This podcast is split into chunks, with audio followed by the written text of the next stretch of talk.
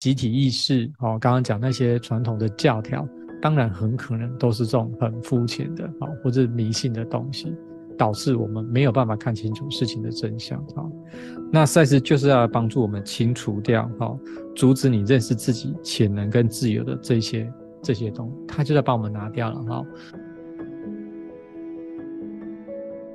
我跟大家讲什么是这里的 superstitious 哦，这种迷信是指什么？各位你可以发现哦，我们上回有聊过这个话题哈。其实不管以现在的科学或现在的宗教，它都是为了去诠释一些设法去诠释一些我们在生命里面所看到各式各样的现象，对不对？只是一个外包装看起来是科学，一个是宗教，但是这里面有很多哦。或者是说，你可以说，不管是科学，现在的科学啊，哈，不管现在医学哈，它有很多跟内在真正运作法则其实是不一样的啊。但是因为可能你去学校上学，你读了书，看很多论文报告，他会告诉你哦，什么才是对的，这个世界怎么运作。那这些这些东西都会造成我们对这个世界有一个我们以为的认识或认知，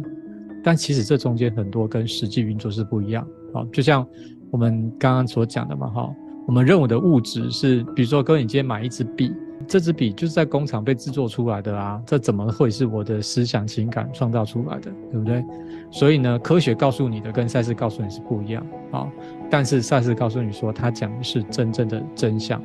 那可能科学告诉你反而变成是一种迷信，可以理解哈？比如现在医学里面，他告诉你哦，人会生病是因为哦，比如说。呃，你会被什么外来的疾病给感染，对不对？可能有某些高风险的因子啊，某些人可能没戴口罩什么。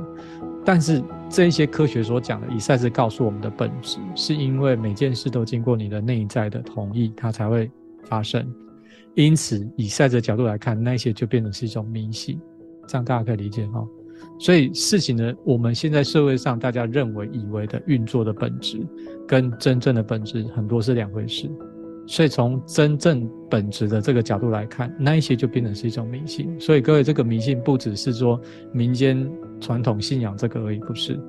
而是当你选择听别人告诉你这个世界是什么样子，而不是你自己去探索，不是用你的自己的能力、天生具有能力去探索的时候，就很容易发生这种。类似的状况啊，所以你可以想说，很多的